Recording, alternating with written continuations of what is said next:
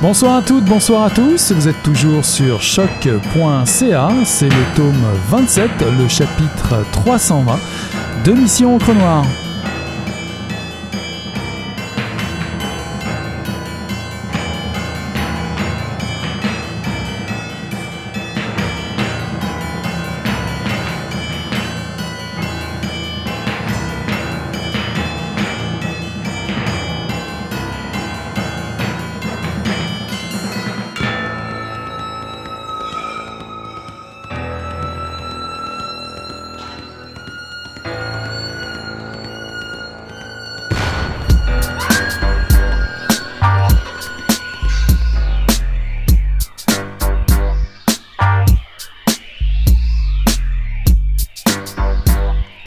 Ce genre de mariage est rendu d'autant plus facile lorsque l'art est conçu comme un mode de vie en soi.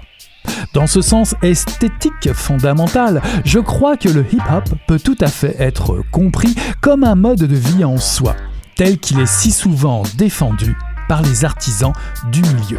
Le rap est quelque chose qu'on fait, le hip-hop est quelque chose qu'on vit, affirme KRS-One dans ses conférences susmentionnées. Et la danse peut être vue comme une manifestation plus importante qu'une simple activité. C'est quelque chose qui prend le contrôle du corps entier des adeptes du hip-hop à tout moment. Au-delà du break lui-même, il y a une manière hip-hop de marcher, de parler et même, même une manière hip-hop de s'asseoir sur une chaise. Le style et le mouvement contaminent toutes les sphères d'une vie hip-hop, embrassant totalement la non-permanence de nos existences. Arrêter de bouger, c'est sortir du monde de pensée hip-hop. Nietzsche et Derrida, à sa suite, aimaient à critiquer les systèmes de pensée de la permanence, qu'il s'agisse de Platon ou du christianisme. Au contraire de cela, ils proposaient d'épouser une philosophie voulant que la vie elle-même soit danse, mouvement. Comme le pensait le présocratique Héraclite, le mouvement est une composante essentielle de la vision nietzschéenne des choses, à un point tel qu'il est écrit dans Ainsi parlait Zarathustra qu'il ne pourrait croire qu'en un dieu qui savait danser.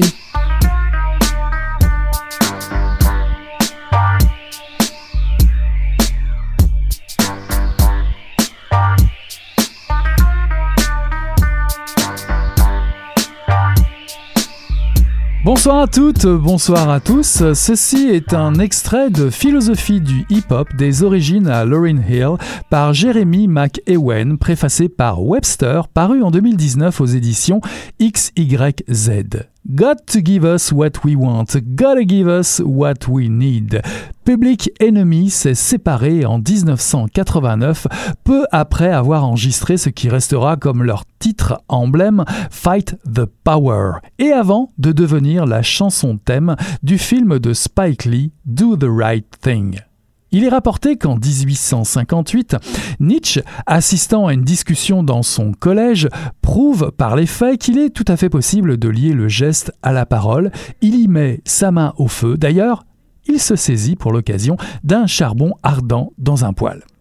Le lien entre ces deux événements, c'est Jérémy McEwen qui se propose de l'aborder dans un essai passionnant, bouillant et rythmé. Comment?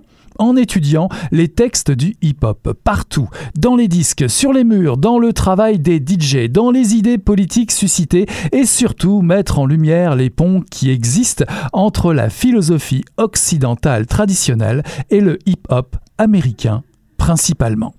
Sans oublier de s'immiscer dans le milieu musical local, l'auteur invite Webster en préface, DJ Asma, Spicey, Monk E et Enima au nombre des voix qui complètent le tableau d'une aventure rafraîchissante. Nous prenons le maquis des ruelles taguées de la métropole pour rejoindre l'auteur qui est notre invité ce soir, Jérémy McEwen. Bonsoir.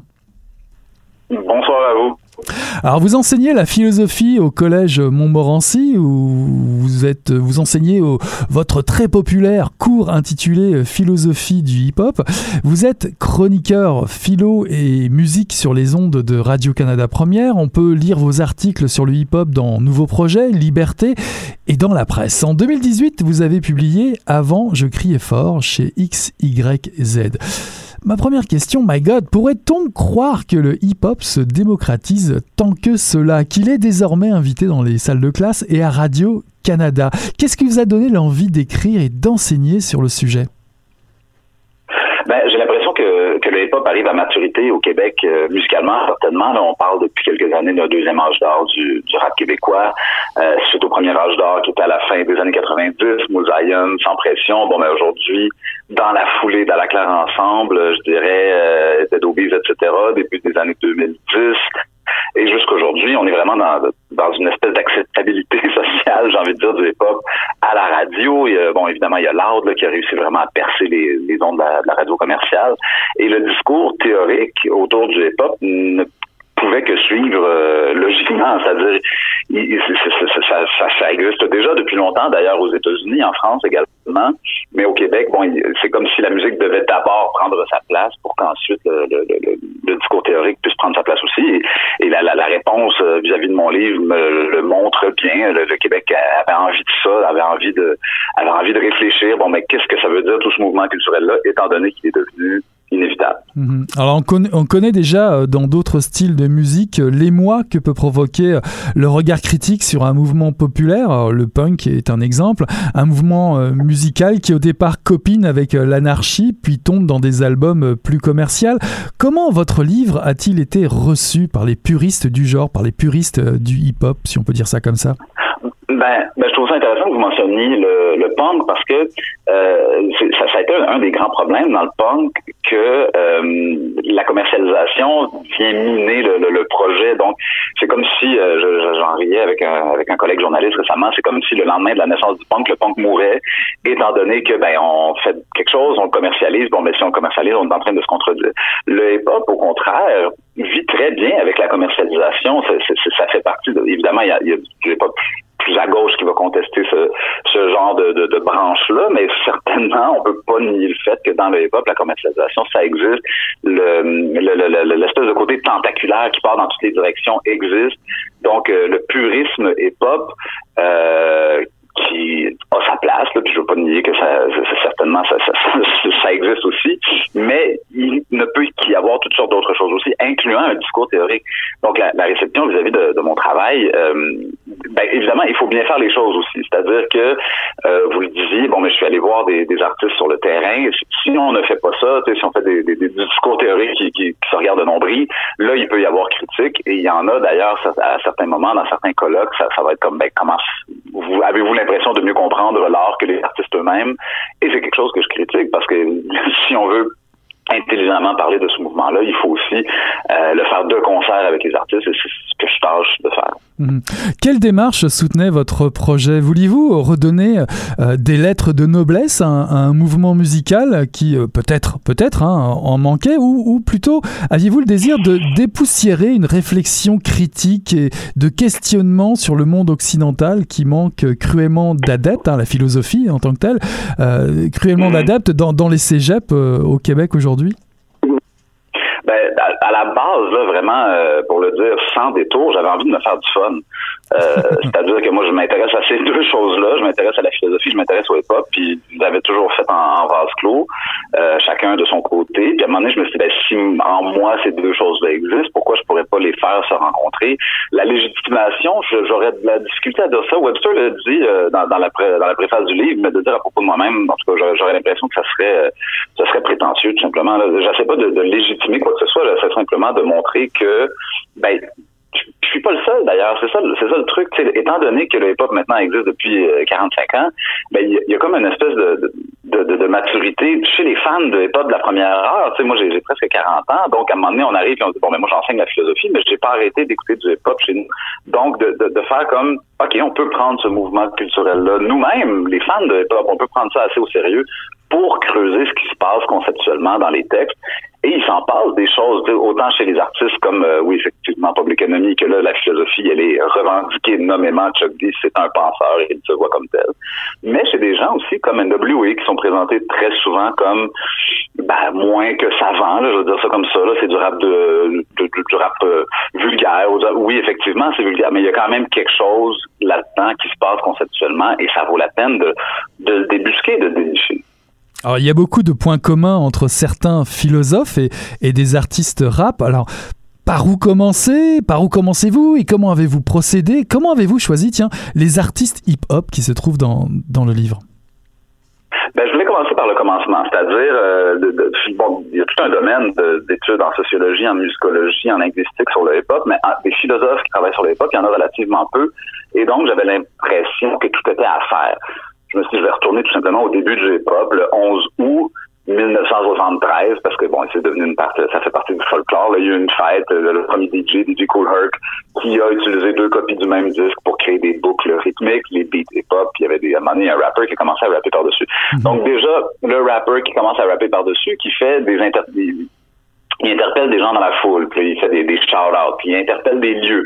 Bon, ben OK, fait que là, je commence à, réfléchir par rapport à la représentation, qu'est-ce que ça veut dire, euh, l'appartenance communautaire, etc. Puis, puis, à un moment donné, ça grossit avec le graffiti, avec tout le reste. Et donc, je suis parti de là, de 1973, pour éventuellement me rendre au premier texte euh, de rap euh, engagé, qui est The Message de Grandmaster Flash and the Furious Five, que ça, c'est un incontournable, mais qui, j'avais vraiment lu d'analyse du texte lui-même. Tout le monde respecte ce texte-là comme étant important.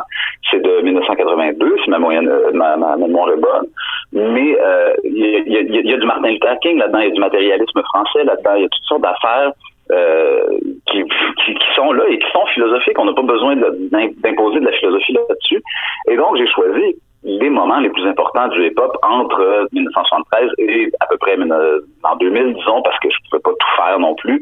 Et il y avait des, il y avait des artistes qui s'imposaient, le Tupac, euh, qui se surnomme lui-même Machiavel. Bon, ben, c'était fascinant pour moi, puis c'est quelque chose qui n'avait pas été étudié du tout. Euh, on lit sur, euh, Tupac, c'est mentionné, mais est-ce que on essaie de comprendre vraiment qu'est-ce qu'il trouvait si fascinant de Machiavel, parce qu'il avait lu Machiavel, il avait lu Le Prince, euh, alors qu'il était en prison, puis c'est après avoir lu Machiavel qu'il a adopté ce nouveau surnom-là. Et on, on, regarde l'album qu'il a fait après avoir lu le livre, puis des concepts de Fortuna, de Necessita, de, Virtu, de, de, de, Machiavel se retrouvent sur cet album All Eyes on Me qu'il a fait en 87. Et donc, euh, il y a certains artistes comme ça là, qui j'avais pas le choix. Là. Moi, la chanson Fuck de Police est trop importante dans la critique du contre-social. Public Enemy, c'est de la philosophie. KRS One se présente lui-même comme philosophe. Donc, il y a certaines personnes qui s'imposaient. Je pense à Lauren Hill aussi, qui fait un album complet sur euh, sur l'amour. Donc, il y, avait des choix déchirants. Il a fallu que je laisse certains artistes de côté, mais il y en avait que j'avais fait. La plupart, c'est tout simplement que on n'a pas le choix de parler d'eux parce qu'ils sont trop importants dans l'histoire canonique là, vraiment du, euh, du hip-hop. C'est eux que, j'ai que j'ai voulu mettre de l'avant le plus possible. Et après ça, bon, ben dire, si c'est ça l'histoire canonique du hip-hop, quelle est la philosophie derrière l'histoire canonique du hip-hop? Mhm. Avez-vous en tête, ou aviez-vous en tête que la philosophie, tout comme euh, le hip-hop, sont tous les deux des courants de pensée et d'action qui, qui, restent des, des champs d'expression diablement d'actualité, qui, qui, descendent dans la rue, hein, finalement. Est-ce que, euh, je me suis demandé, est-ce que ce livre euh, également n'était pas un moyen d'enlever le monopole de la philosophie, euh, le monopole réservé uniquement à des philosophes professionnels, à une élite, et que grâce à cette image avec le hip-hop, vous permettiez une ouverture à plus à d'autres personnes? Ça, c'est ma démarche plus largement. Là. Même dans, mon premier livre, avant, je criais fort, c'est un peu ça, c'est de démocratiser et rendre la philosophie accessible. Évidemment, bon, pour euh, pour moi, c'est intéressant d'aller lire de la, philosophie plus pointue, universitaire et tout le reste, parce que je me nourris de ça. Mais mon ma démarche à moi, elle ne se trouve pas là. J'ai essayé de faire ça pendant un certain temps, puis je m'emmerdais. Puis à un moment donné, j'ai accepté que si je m'emmerde, je le ferai pas, tout simplement. et donc, d'essayer. Non, mais c'est vrai, c'est beaucoup de beaucoup de ma démarche, c'est est-ce que ça me plaît là, uh-huh. Et donc, ça me ça, ça me plaît de parler de philosophie pour tous, parce que quand c'est amené euh, de la bonne façon, tout le monde peut comprendre les idées de Heidegger, comme les idées de Hegel, comme les idées d'Anna Arendt. C'est pas, c'est sûr que quand on rentre dans le, dans le jargon de la chose, à un moment donné, l'être sous la main, puis je sais pas trop quoi de chez Heidegger, par exemple, ben ça peut devenir un peu, on comprend plus rien, puis c'est juste plein de mots, puis euh, ça, ça touche plus au réel. Mm-hmm. Par contre, si c'est mis en bouche, puis en plus, bon, avec l'époque, évidemment, c'est un pas de plus dans cette direction-là, à un tout le monde fait comme ah ben oui, ok, moi j'aime ça la philosophie parce que je oh, oh, ce que j'aimais déjà la, culture populaire, je, on montre quelle philosophie on peut trouver là-dedans et donc ben si ça peut amener des gens à s'intéresser davantage à, la philosophie, c'est un, un plus pour moi. À la base, ce livre-là, c'est vraiment de dire, c'est vraiment pour les fans de hip-hop. On, s'intéresse au hip-hop, on le creuse, mais si ça amène des, des gens faire la philo, ben là, c'est mission accomplie encore plus. On sent bien le, professeur hein, dans votre euh, démarche. Euh, Chuck, Chuck D, Africa Bambata, Grand, Grandmaster Flash, euh, KRS-One, NWA, Tupac. Est-ce que ces artistes occupent encore une place particulière dans l'imaginaire de, de bah, disons, de vos élèves au cégep? Et sans doute, on se pose la question sur les jeunes lecteurs ou jeunes lectrices, à votre avis?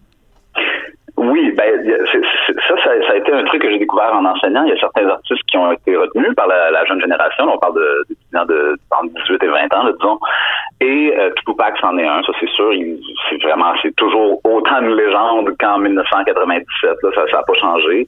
Euh, NWA, il y a eu un film sur eux il y a quatre ans, c'était à la Compton. Puis les jeunes l'ont vu ce film-là, donc ça reste un groupe très important pour eux. Biggie Smalls aussi euh, artiste qui est demeuré tout aussi important. Ensuite de ça, il y a certains artistes que je fais découvrir aux étudiants. Je pense à Rakim, euh, je pense à KRS-One, effectivement, que là, les, étudiants se rendent compte, ah, j'ai déjà entendu parler de tel rappeur comme étant quelqu'un d'important, euh, mais je l'avais jamais écouté, Roxanne chanter, ou ce serait un autre exemple, Queen Latifah également. Puis bon, ben moi je me dis, ok, si je peux faire une éducation hip-hop en même temps qu'une éducation philosophique, tant mieux. Le, la couche qui s'est rajoutée, c'est que là, ça fait quatre ans que je donne ce cours-là, c'est que mes étudiants me parlent de ce que eux écoutent.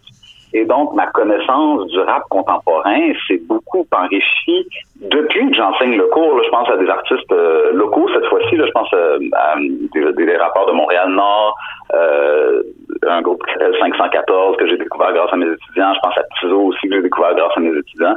Et que j'ai fini par interviewer Tizo pour un article dans la presse parce qu'il y avait vraiment quelque chose là. Il utilise tout le temps le verbe fouetter pour dire un peu se lancer dans, dans des projets. Puis il y avait quelque chose de très existentialiste là-dedans. Bon, donc, moi, je leur, je apprends par rapport au hip-hop, mais eux aussi m'en apprennent par rapport au hip-hop. C'est vraiment dans ce dialogue-là que le sens de la démarche a vraiment décollé, je dirais. Mhm. Alors justement, pourquoi avoir inséré une dimension euh, québécoise euh, dans votre livre qui, au demeurant, traite beaucoup de, groupes internationaux plutôt américains? Est-ce que le, je me suis demandé, est-ce que le visage du rap a, évolué? Parce qu'il il, n'est plus seulement international Puis je me, en parlant de l'exemple québécois, euh, ne serait-ce serait pas que le, le rap soit devenu peut-être plus une prise de parole locale aujourd'hui? Oui, absolument. Puis même euh, Snoop Dogg, il va dire euh, dans un livre qu'il publie récemment, c'est un livre de cuisine assez loufoque, là, dans l'introduction, il y a quand même du jus. Puis il dit, euh, ben moi quand j'allais un peu partout dans le monde, ce que j'amenais c'était l'argot de mon coin, l'argot de Long Beach en Californie. Bon, ben, il représente Long Beach. Puis quand je parlais de représentation euh, tout à l'heure, c'est un peu la même idée. Et donc, ben, moi, je suis montréalais, je, je, suis la scène locale de rap montréalaise, et de m'intéresser à cette scène-là, puis d'en parler dans ce livre-là, c'était très important pour moi parce qu'effectivement, l'attachement local est partout dans le hip-hop. Et d'ailleurs, euh, c'est je m'intéresse de plus en plus à, ça, au rap local de Montréal, de, la, province de Québec en général, parce que euh, je m'y reconnais. Il y, a, des problématiques sociales qui transparaissent dans le rap montréalais, qui ne peuvent pas transparaître ailleurs. Puis en tout cas, c'est mon milieu de vie et donc je m'y intéresse euh, d'autant plus. Dans le dans ce dans ce livre-ci, euh, c'était oui de, de bon de, mettre l'histoire classique du pop américain, mais justement de dire ok oui comment ça peut se traduire en 2019 euh, dans, dans, dans, un Montréal qui n'est pas New York, qui n'est pas Los Angeles. Mhm. On peut dire que, que, votre texte ou vos textes sont sans doute un appel du pied euh, vers des jeunes élèves pour, pour aller se coltiner ou à, ou à des, des, des, lecteurs ou des lectrices qui ont envie de se coltiner à des textes de philosophie auxquels ils n'auraient jamais peut-être pensé. Mais on pourrait peut-être aussi envisager l'inverse. Euh, votre livre peut être aussi une introduction à un hip-hop que des personnes n'auraient jamais pu penser avoir accès ça dépend à qui, ça dépend qui le lit parce que, je parlais à un, critique musical, euh, je faisais une entrevue avec lui, puis le, critique musical, ben j'en ai pas beaucoup appris par rapport au hip-hop. Euh, je dis ben non évidemment, c'est bah ta vie de suivre la musique puis de tout connaître. C'est pas c'est pas moi qui va t'apprendre des trucs par rapport au hip-hop, surtout que je traite dans ce livre-là d'artistes très connus quand même. Mm-hmm. euh, à l'inverse, lui il découvrait des choses par rapport à la philosophie. Mais effectivement, il peut y avoir il peut y avoir une éducation hip-hop qui se passe euh, dans, dans, dans, cette idée de transmission générationnelle là euh, les, les, jeunes qui, qui, qui, lisent qui suivent le cours qui lisent le livre vont découvrir des artistes et donc de, de découvrir par rapport au hip-hop ben tant mieux tu sais c'est quelqu'un ça, ça va dans les deux sens je, suis ravi. Mhm. Un des présupposés de, de votre essai, c'est que l'on peut interroger le monde à partir des questions euh, très contemporaines et, le rap en fait partie. Prenons un exemple euh, dans, dans votre livre euh, de ce rapprochement judicieux, le graffiti. En quoi cet art de rue représente-t-il un élément essentiel de, ben, de l'évolution du mouvement musical, du rap? Et en quoi trouve-t-il une correspondance en philosophie occidentale? Ben, ce, qui, ce qui est intéressant du graffiti, c'est que le, le, hip-hop a besoin de graffiti, mais le graffiti n'a pas besoin du hip-hop. euh, le graffiti, il y en a eu partout dans l'histoire de l'humanité qui avait rien à voir avec le hip-hop. Alors que c'est comme si ben, cette forme d'art-là se collait tellement bien à ce que le hip-hop voulait faire. Et donc, ben, c'est simplement de se dire, bon, le, le, le sentiment primordial, j'existe et je l'écris partout, mais euh, bon, je traite dans, dans ce chapitre-là euh, plus, euh, plus de, de, manière plus serrée d'un essai de Norman Mailer qui s'appelle The Fate of Graffiti. Puis cette idée-là de foi dans l'écriture, ben, on peut on peut faire toutes sortes de, de, liens avec des, des, théories assez modernes, c'est-à-dire la foi de, la profession de foi, je pense à Jacques Derrida, là, mais la profession de foi de l'acte d'écrire, parce que je ne sais pas si j'atteins un destinataire, parce que je ne sais pas si c'est lisible, parce que ma trace, d'autant plus dans le graffiti d'ailleurs, la trace finit par devenir quelque chose d'extrêmement dur à, à décoder, euh, ben c'est le c'est un des discours les plus importants par rapport à ce que c'est que communiquer aujourd'hui. Et le graffiti le, le, manifeste bien. Donc pour moi le, ben, d'abord je trouve c'est important de toucher à tous les éléments du hip-hop donc le, MC, le DJ, le break et le, graffiti parce que c'est ce qui ce que sont les quatre éléments traditionnels du hip-hop, pas seulement la musique. Et aussi le, le graffiti manifeste manifeste quelque chose de profond par rapport à ce que c'est que d'écrire, tout simplement. Mhm. Vous nous expliquez qu'il y a euh, différents euh, mouvements politiques hein, parmi les, rappeurs. Il y a de nombreux tournants marquants dans l'histoire du hip-hop. Euh, KRS-One, Public Enemy, NWA, qu'est-ce qui les distingue les uns par rapport aux autres? Ben ça, c'est un des dangers que j'ai voulu éviter, c'est-à-dire, puis là, je, je, je l'ai dans, dans face en ce moment dans un livre qui est très bon, mais il s'appelle Philosophy and Hip Hop. C'est un auteur euh, qui s'appelle Julius Bailey. C'est juste que le livre fait comme s'il y avait une philosophie monolithique à trouver à travers le hip-hop. Mm-hmm.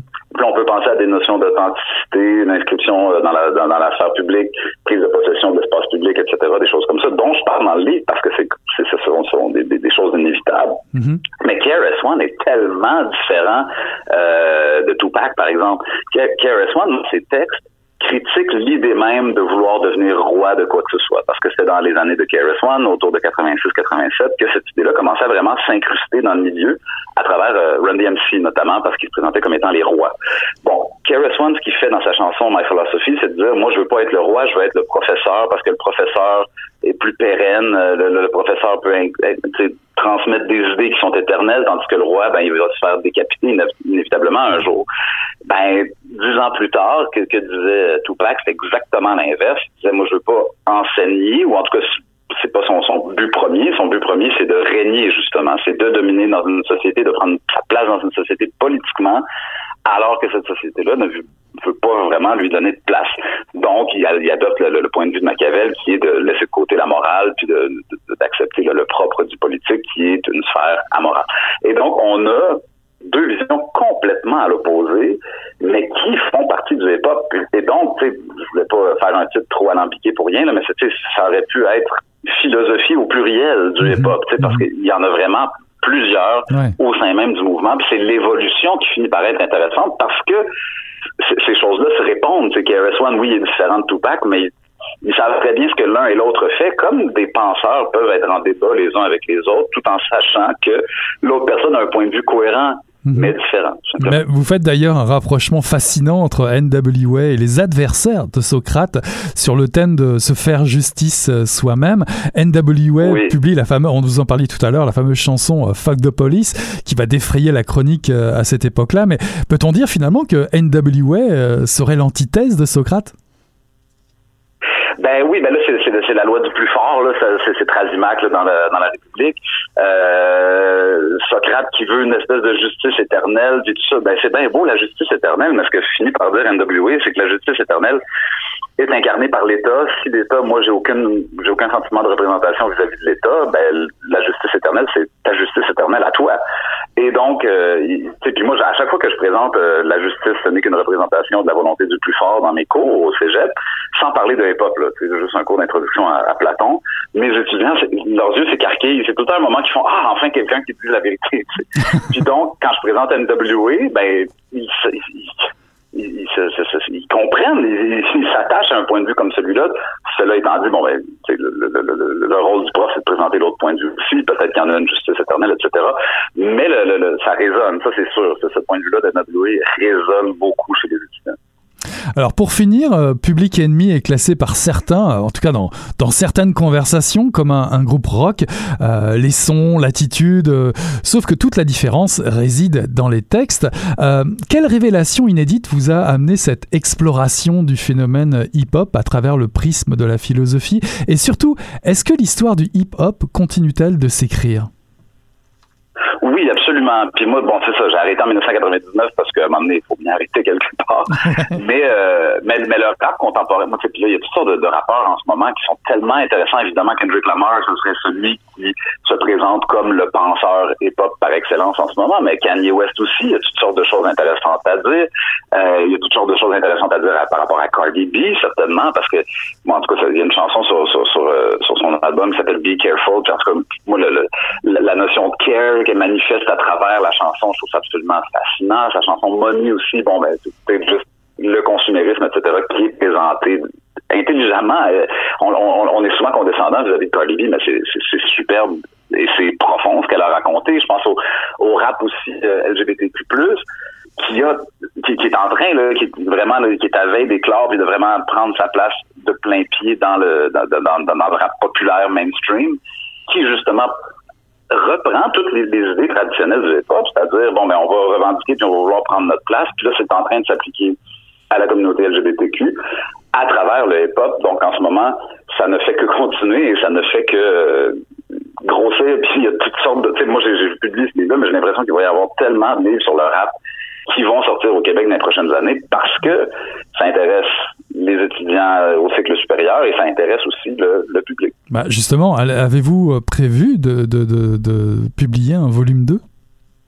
Oui, absolument. Puis toute la question est de savoir, parce que je pense de plus en plus faire un volume 2, peut-être pas aussi euh, anthologie, entre guillemets, là, ça risque d'être quelque chose plus sur un seul artiste, puis de vraiment creuser là, pendant 200 pages qu'est-ce que cet artiste-là véhicule comme, comme philosophie, parce que bon, j'aime bien avoir fait une anthologie, mais j'ai envie de, de m'attarder vraiment comme, OK, cet artiste-là, c'est quoi? Ça serait qui? toute la question est là. Je, pense beaucoup à ça ces temps-ci. Philosophie du hip-hop des origines à Lauren Hill par Jérémy McEwen, préfacé par Webster, paru en 2019 aux éditions XYZ. Merci beaucoup, Jérémy, d'avoir été mon invité.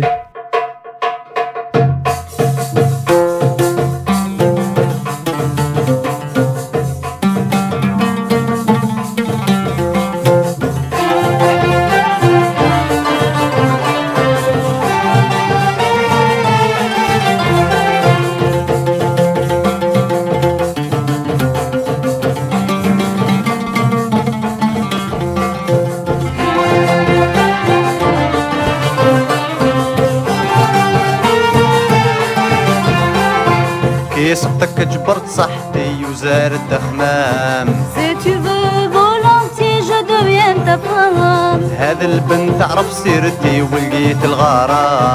Mon amour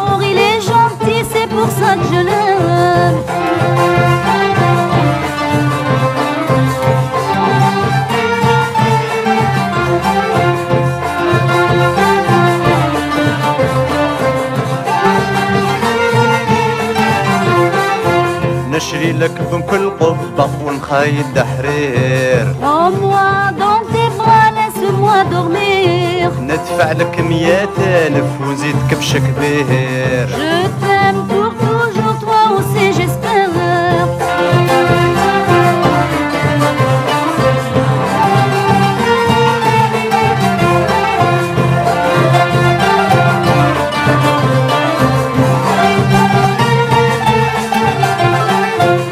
عرضوا لي ذوك البنات ما صب كيف نجوز Ne fréquente pas les filles, je suis très jalouse من هو غير انتي يا فويمة اللوز Je ne suis jamais tombée comme ça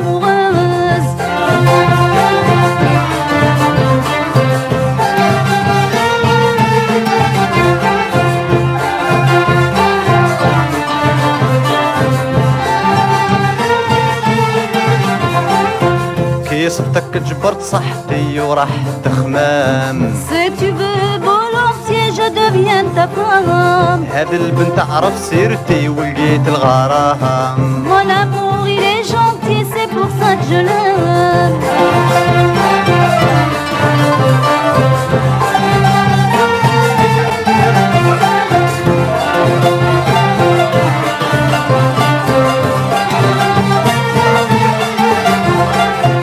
ذكر الزين عام السنة وأنا هبلت يا خيي موا جي بيغ دي سيجور تو أنا البنت الشابة نهدي لها عيني سي جامي تو جو في تو تويي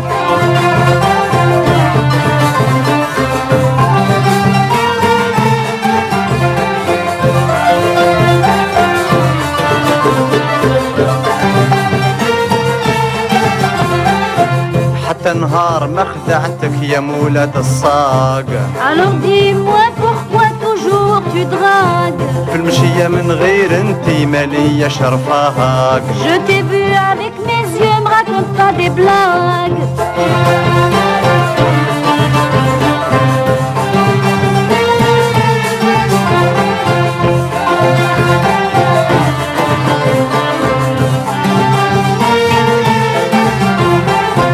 اللي صبتك جبرت صاحبي وراح تخمها هاد البنت عرف سيرتي ولقيت الغرام. مون اموغ الي جونتي سي بوغ سا جلام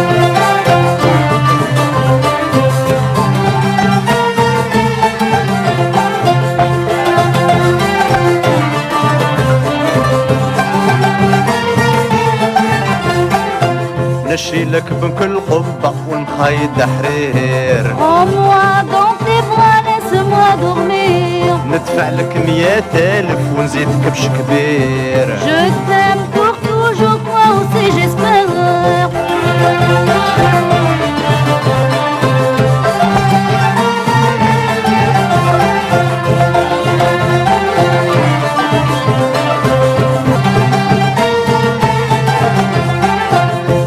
حياتك جبرت صحتي وزارت خمام زيتي هذا البنت عرف سيرتي ولقيت الغرام. مون اموري لي جونتي سي بوغ سا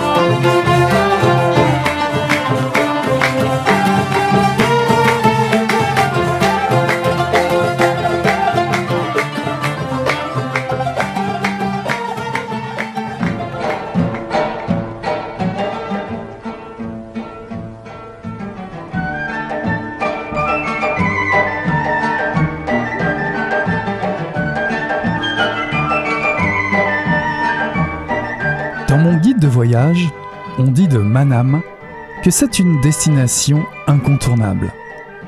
À peine arrivé, j'étais déjà envoûté par sa lumière couleur miel qui baigne le paysage dès le lever du soleil. Ce qui ne m'a pas empêché d'avoir un peu la nausée. J'ai eu beau être séduite, j'ai eu l'impression, comme à Istanbul, de m'aventurer sur une scène de crime qu'un lieu aussi splendide ait pu être le théâtre de choses aussi laides, créait en moi une sensation étrange, plus proche du malaise que du ravissement.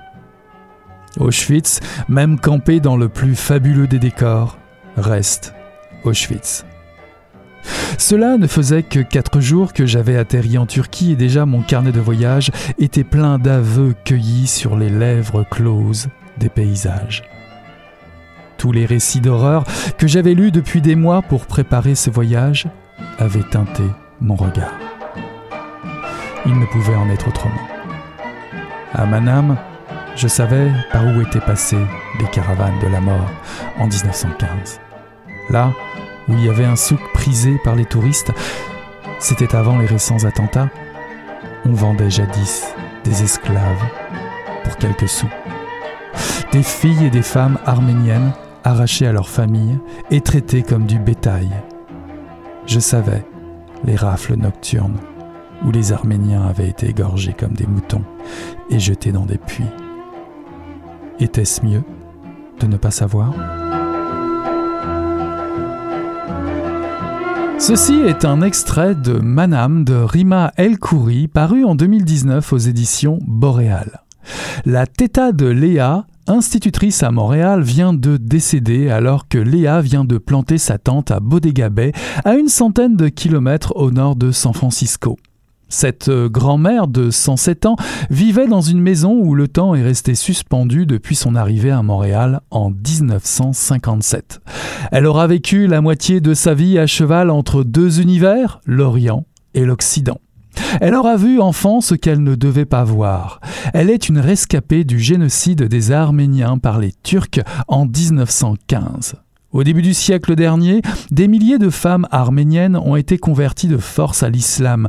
Presque toute la population de Manam, dont elle était originaire, a été massacrée sous les coups de l'armée turque. Léa décide de retourner sur les pas de ses ancêtres, ceux que l'on appelle en turc les restes de l'épée, ce peuple arménien que l'on retrouve encore très nombreux réfugiés à l'étranger. Manam, une forteresse couleur safran accrochée à flanc de montagne, avec ses minarets et ses clochers implorant le ciel, la ville natale de sa Teta, le joyau méconnu du sud-est du pays, et sa destination finale. Commence alors un voyage qui a tout d'une chute vertigineuse dans un passé tragique pour un pays qui est considéré comme un berceau du christianisme et des civilisations indo-européennes. Manam, Alep, Diyarbakir, Istanbul, Rima El Khoury nous invite à suivre le sillon de sinistres caravansérails éparpillés dans le désert, de partager l'exil de force de familles décimées, mais également de découvrir des portraits de femmes et d'hommes dont on célèbre ici la mémoire et le courage. Un livre qui résonne étrangement dans l'actualité ces jours-ci avec le drame que vivent actuellement les populations kurdes à la frontière entre la Syrie et la Turquie. Le thé est chaud, les clichas, les brioches arméniennes au mahalab, parsemées de graines de nigel, sont de sortie pour accueillir l'autrice à mission Encre Noire, Rima El Khouri. Bonsoir, ou devrais-je dire Shlonekia, Rima. Ça va, venir. merci, merci Eric pour l'invitation.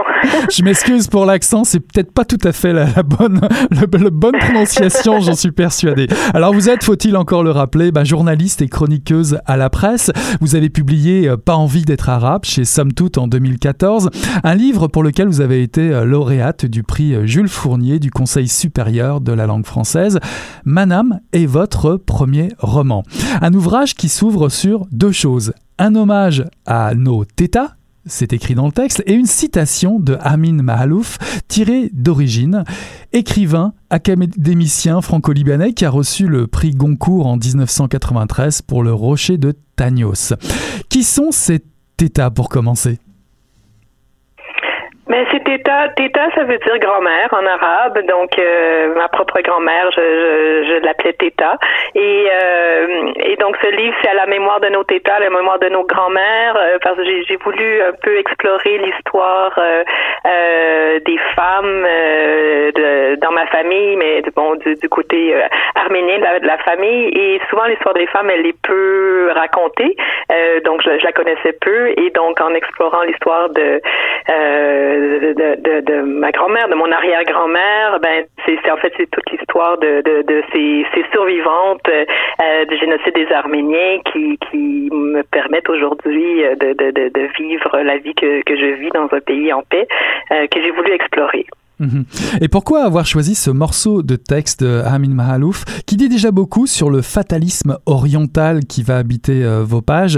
Un fatalisme pas forcément que sombre, hein, qui engendre une, qui engendre quand même une certaine sérénité, d'autant plus que le livre commence par l'histoire d'une jarre que l'on retrouve en récit circulaire à la toute fin du roman, sans rien révéler. Mais que recouvre ce fatalisme selon vous? En fait, euh, la, citation d'Amin Malouf d'entrée de c'est seul importe les routes. Euh, J'aime beaucoup en fait. Moi, je, bon, je suis une grande fan d'Amin Malouf. Pour moi, les euh, donc autant ses romans que son, l'essai les identités meurtrières, c'est un essai que j'ai relu plusieurs fois, qui a été écrit il y a longtemps, mais qui est tellement euh, toujours euh, d'actualité et, qui parle en fait de, donc des identités et des et des racines. Et Malouf s'oppose un peu à cette idée de, de, de simplifier les racines, d'enfermer les gens dans, une identité qui est fixe et explique bien que, dans le fond, nos, identités, elles sont changeantes et elles, sont forgées par les routes que l'on emprunte et qu'on a, qu'on a plus en commun finalement avec nos, contemporains qu'avec nos ancêtres. Et euh, seul importe les routes, c'est aussi ben, cette idée que bon, la, la, euh, pour pour des survivants, des, des descendants de survivants euh, euh, de, de, de tragédies comme euh, comme génocide, il y a toujours cette idée de savoir ben, de, quoi suis-je euh, l'héritier au juste? oui, je suis je suis donc je suis héritière d'une mémoire blessée, mais je suis aussi héritière de d'espoir parce que les, les les, les gens qui ont survécu déposent en fait tout leur leurs espoirs dans, dans les pays où ils vont se réfugier et font beaucoup d'espoir dans leur dans, dans la vie que que pourront mener leurs enfants, leurs petits enfants. Donc cette cette idée que la route elle est plus importante que ce qu'il y a derrière. Donc oui, se rappeler, se rappeler les horreurs pour ne pas les répéter, mais surtout avancer, euh, de, de, de, se servir de cette mémoire, euh, euh, non pas pour euh, se, se, complaire dans une dans, dans, une logique victimaire, mais vraiment pour en, en, tirer euh, le meilleur, en tirer la lumière, en tirer ce qui nous ce qui ce qui ce qui permet d'avancer et, et, et, voilà, oui. Alors Manam, c'est le titre de votre roman, c'est un mot arabe qui signifie euh, songe. Qu'est-ce qui vous a donné envie bah, de ce titre et surtout d'écrire cette histoire? Il y a plusieurs choses en fait, donc que c'était euh, bon au, départ il y, a, eu donc euh, à la mort de ma grand-mère j'avais écrit une, chronique dans la presse qui lui rendait hommage. Et euh, donc il y a, y, a, y a des gens chez Boréal qui ont lu cette chronique et, et qui m'ont contacté en me disant il nous semble qu'il y a là une histoire intéressante. Est-ce est que ça t'intéresse? Alors euh, moi j'avais déjà eu l'idée depuis longtemps en fait euh, de, de, de, de, justement j'étais fascinée par la mémoire euh, familiale qui m'a peu été racontée. Donc mes mémoires mes, mes, ma mémoire familiale est essentiellement une mémoire heureuse là faite de, pâtisserie orientale de de, de, de match de hockey, euh, écouter avec ma grand-mère, euh, de trucs vraiment très heureux et euh, j'ai jamais vraiment posé de questions sur en fait la, tragédie qui est en fait celle de mon arrière-grand-mère qui était survivante du génocide des Arméniens.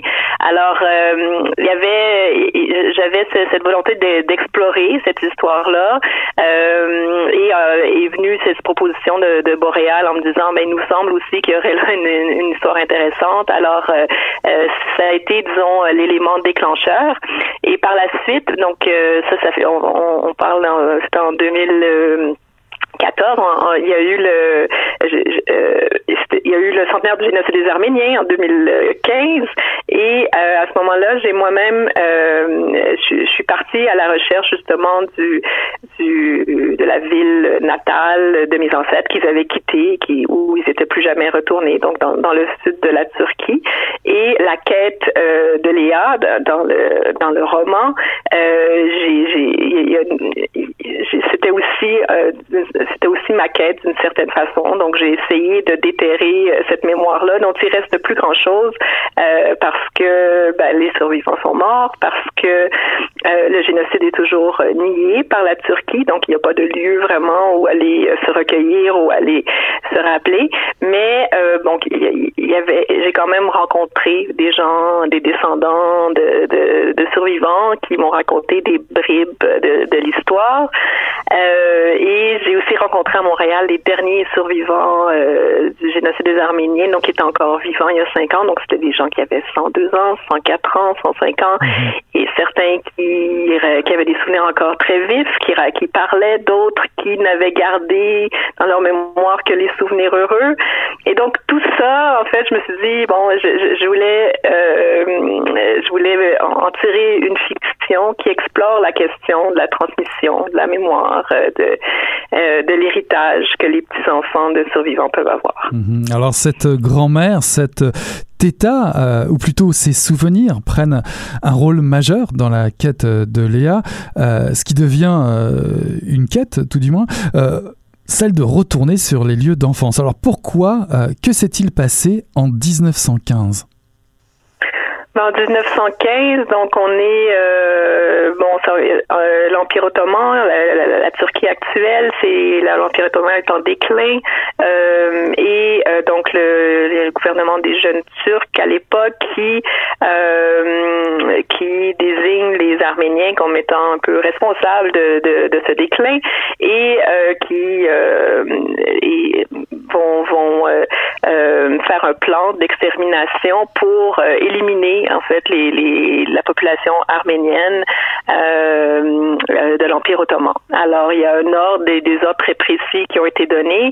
Euh, on a on a on a, construit un ennemi. On a dit bon les Arméniens sont, assez, ce sont des, microbes dans la nation et il y a eu tout un travail de propagande qui a été fait et le, le, trois quarts de la population arménienne a été a été exterminée. Le, la plupart en fait ils ont été envoyés dans des des, des, des, des caravanes de la mort. officiellement, c'était pour les, on, était, euh, on était donc en, en 1915 euh, pendant la Première Guerre mondiale. Officiellement, c'était pour euh, leur sécurité, mais dans les faits, euh, la majorité des gens, des Arméniens, sont, sont morts sur la route, sont, sont morts de faim, de, de soif, de, de, de, de maladies. Les, les, femmes ont été violées.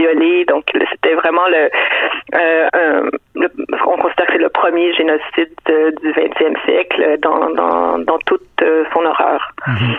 Vous avez donc effectué vous-même le voyage en Turquie, vous en parliez euh, tout à l'heure. Il y a un passage que j'ai retenu, que voici, euh, un article euh, attire l'attention de Léa, et un article qui dit « Y aller ou pas ?» En Turquie en quête de leurs racines. Un dilemme nourri par la peur. Peur de trahir ses ancêtres, peur de serrer la main d'un pays assassin, peur de lui pardonner ce qu'il n'a jamais reconnu, peur de l'aimer aussi peut-être, car n'y aurait-il pas dans cet amour du bourreau quelque chose d'intolérable. Étiez-vous inquiète comme Léa euh, durant votre voyage?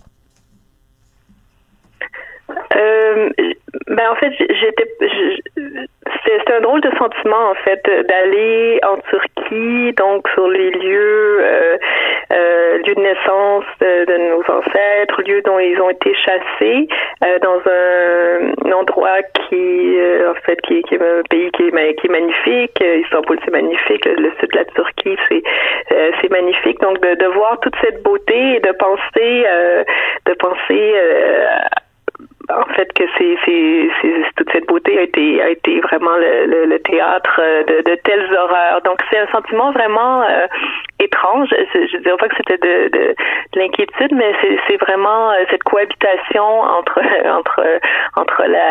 l'horreur des souvenirs et la, beauté actuelle et aussi la, gentillesse des gens qu'on croise. Donc on, j'ai rencontré des, Turcs, des, des, des, des Kurdes, des euh, des des, gens de, toutes origines et, il y a une certaine, même s'il y a un déni officiel de l'État turc dans la population, il y a un travail de mémoire qui a été fait.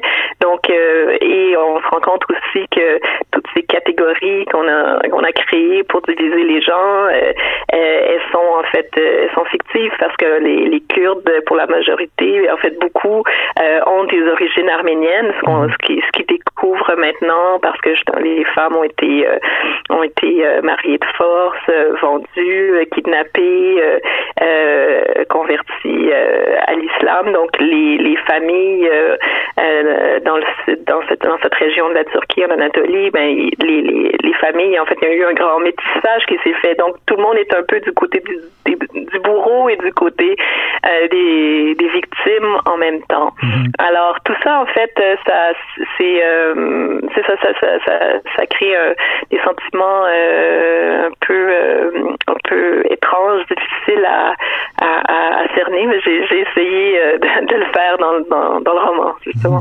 Alors les, justement, dans le roman, les mots sont magnifiques. Hein, dans votre livre, les, les mots sonnent, la langue chante. Le, le nom des villes, Diyarbakir, Alep, Edar Pacha, les lieux aussi.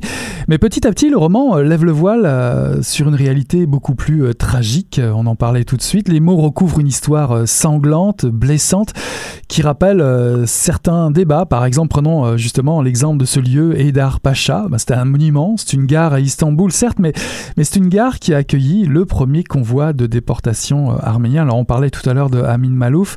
Léa découvre finalement des gens, des lieux qui ont bah, pour citer Amin Malouf, des identités meurtrières. Est-ce toujours aussi dangereux de s'intéresser au génocide arménien en Turquie, selon vous?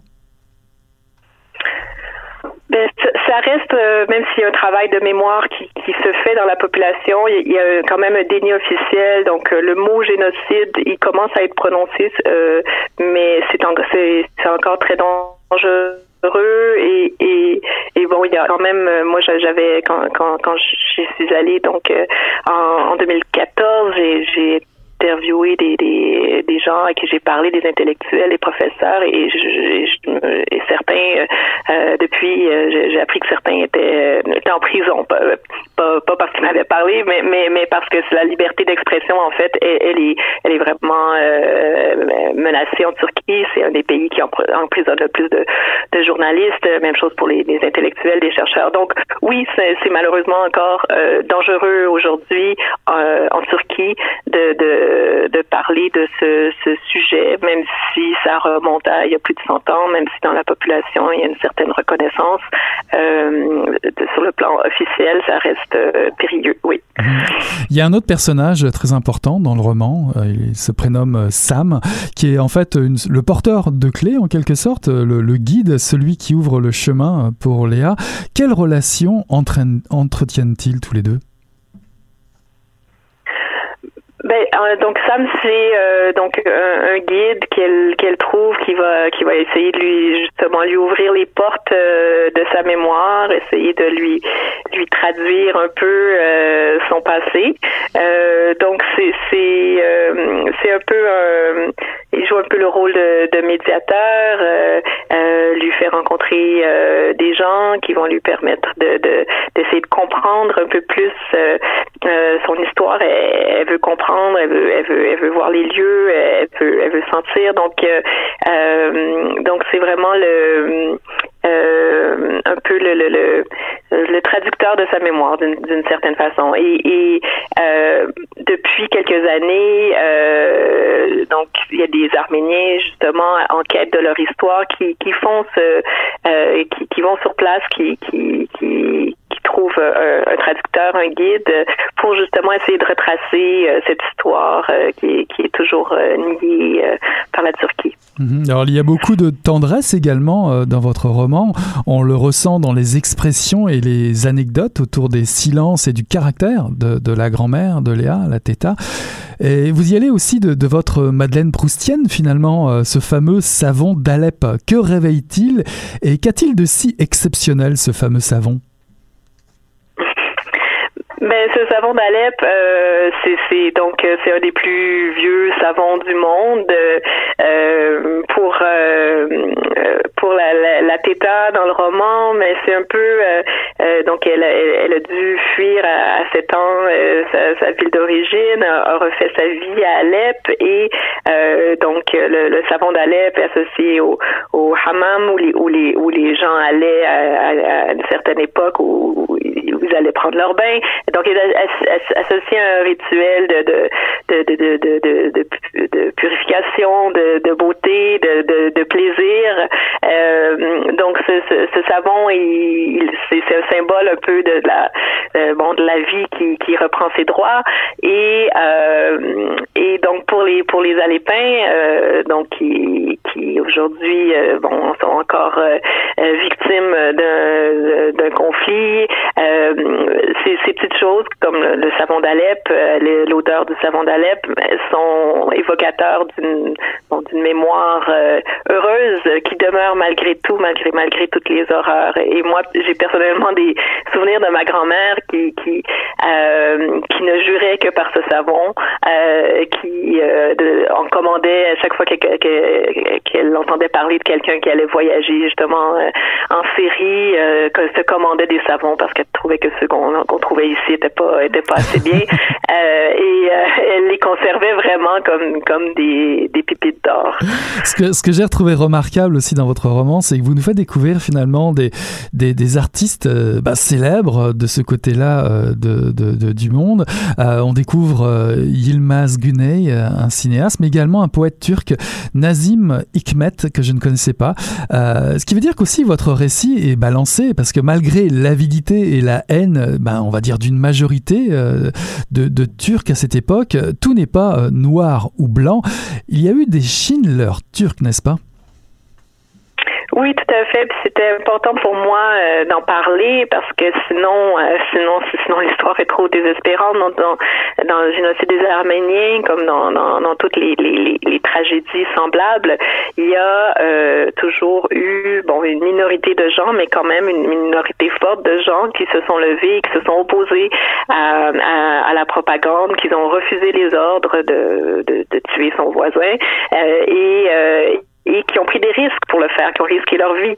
Donc, euh, il y a eu de ces exemples euh, en, en, en, Turquie, en des gens qui ont, qui ont vraiment risqué leur vie.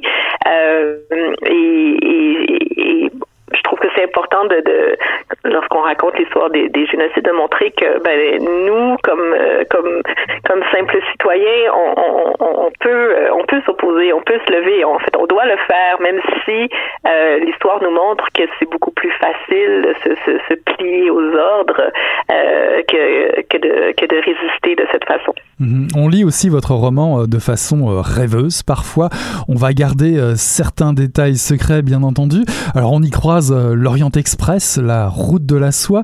Est-ce que ça vous fait encore rêver cet Orient magique, mythique, euh, tant raconté par les peintres orientalistes hein, de Delacroix à Matisse, des écrivains comme Omar Pamuk, euh, peut-être pourquoi pas Joseph Kessel, Khalil Gibran, Naguib Mahfouz ou Mahmoud Darwish. Est-ce que ça vous fait encore rêver cet Orient magique?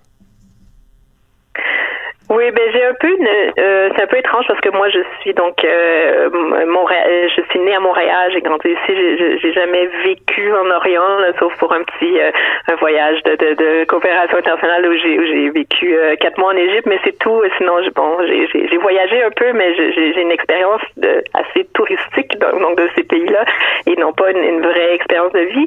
Mais je suis je suis nostalgique d'un Orient que que j'ai pas connu, mais qui, qui a existé, un Orient où, euh, où justement les, euh, les, les, femmes étaient euh, avaient, avaient, des, avaient des droits, étaient assez avancées dans la lutte pour les droits des femmes, où, justement il y avait il y avait bon tout, ces, tout ce qui est évoqué dans le livre, là, là des, des, des, chanteuses célèbres qui, qui, qui, qui, faisaient rêver les gens, qui les faisaient danser. donc j'ai j'ai beaucoup, en fait, je, suis fascinée par cet Orient-là que, que, que, que je, que je n'ai pas connu et qui en ce moment euh, n'existe plus d'une certaine façon, même si euh, il y, a, y, a une chose qu'on oublie toujours, c'est que malgré la guerre, même en Syrie en ce moment, évidemment, on n'a que des images de guerre qui nous qui nous proviennent, mais les, la, vie continue, les, les, les, les, gens continuent d'aller dans les cafés, encore il y, a une vie il y a, des les gens s'accrochent aux petites choses euh, de la vie malgré tout et, je trouve ça intéressant dans euh, d'en rendre compte, de, de, de, de, rappeler que oui, la, la, la, guerre ne prend pas euh, toute la place, même si, euh, évidemment, dans, dans, l'actualité, c'est la seule image qu'on qu'on a aujourd'hui d'un pays comme la Syrie. En tout cas, le personnage de Léa euh, vous invite, chère auditrice, chers auditeurs, à la suivre, à suivre le chemin de la vie, à circuler entre les méandres d'une mémoire familiale blessée, Manam, de Rima El Khoury, paru en 2019 aux éditions Boréal. Merci beaucoup, euh, Rima, d'avoir été mon, invité. Voilà qui conclut Mission Encre Noire pour ce soir, le tome 27, le chapitre 320. J'ai eu le plaisir de recevoir en entrevue Jérémy McEwen pour la philosophie du hip-hop, paru en 2019 aux éditions XYZ. J'ai également reçu en entrevue Rima El Khoury pour Manam, paru en 2019 aux éditions Boréal. Voilà, on tourne la page, c'est fini pour ce soir, et on se dit à la semaine prochaine. Salut là